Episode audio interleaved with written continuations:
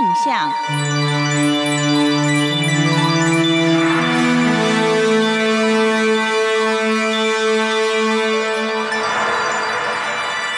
听众朋友您好，欢迎您收听今天的《台湾印象》，我是邓荣。在今天的节目当中，为您介绍的是在台湾有“五月雪”之称的红花季。桐花季这个活动是在二零零二年由行政院客委会所推动的。当时只是在苗栗县公馆乡北河一处桐花林荫下的百年伯公石龛设坛，以客家族群过去在山林间赖以为生的香茅油、樟脑、木炭、番薯、玉米、生姜或茶等等，向土地、山神、天神祝祷祭告。一方面是对山林大地的感激跟崇敬，一方面也提醒依偎山林而居的客家子弟再造乡土与人文的荣景。因此，每年桐花季的举行，除了邀请大家赏花游客家庄之外，在开幕活动期间，还会以简单记忆精诚致意。以蕴含客家文化传统、肃穆、洁净、虔诚、祈福的精神，所以用“祭拜”这个字而策划了客家桐花季。所以说，桐花季它不只是一个观赏美景的观光活动。当您身在桐花缤纷的花海中，不自觉的就会把自己脱离尘俗的一切。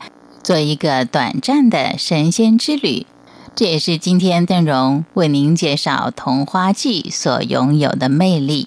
而从二零零二年开始到现在，行政院客委会更在桐花记当中结合客家人的传统跟现代，在政府以及民间企业社团的努力之下，把客家文化注入一个新的活力。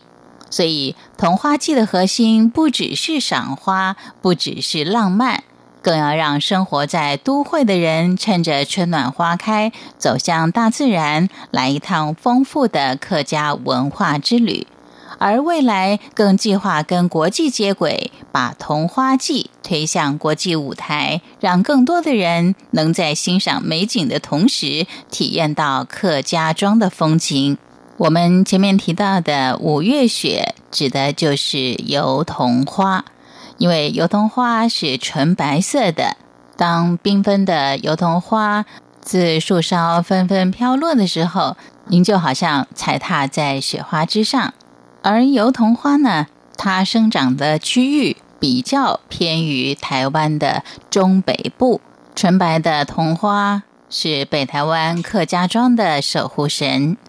早期客家人在捡油桐籽贴补家用，也会把桐油、桐木作为纸伞涂料跟用具的材料，也是客家的一级产业。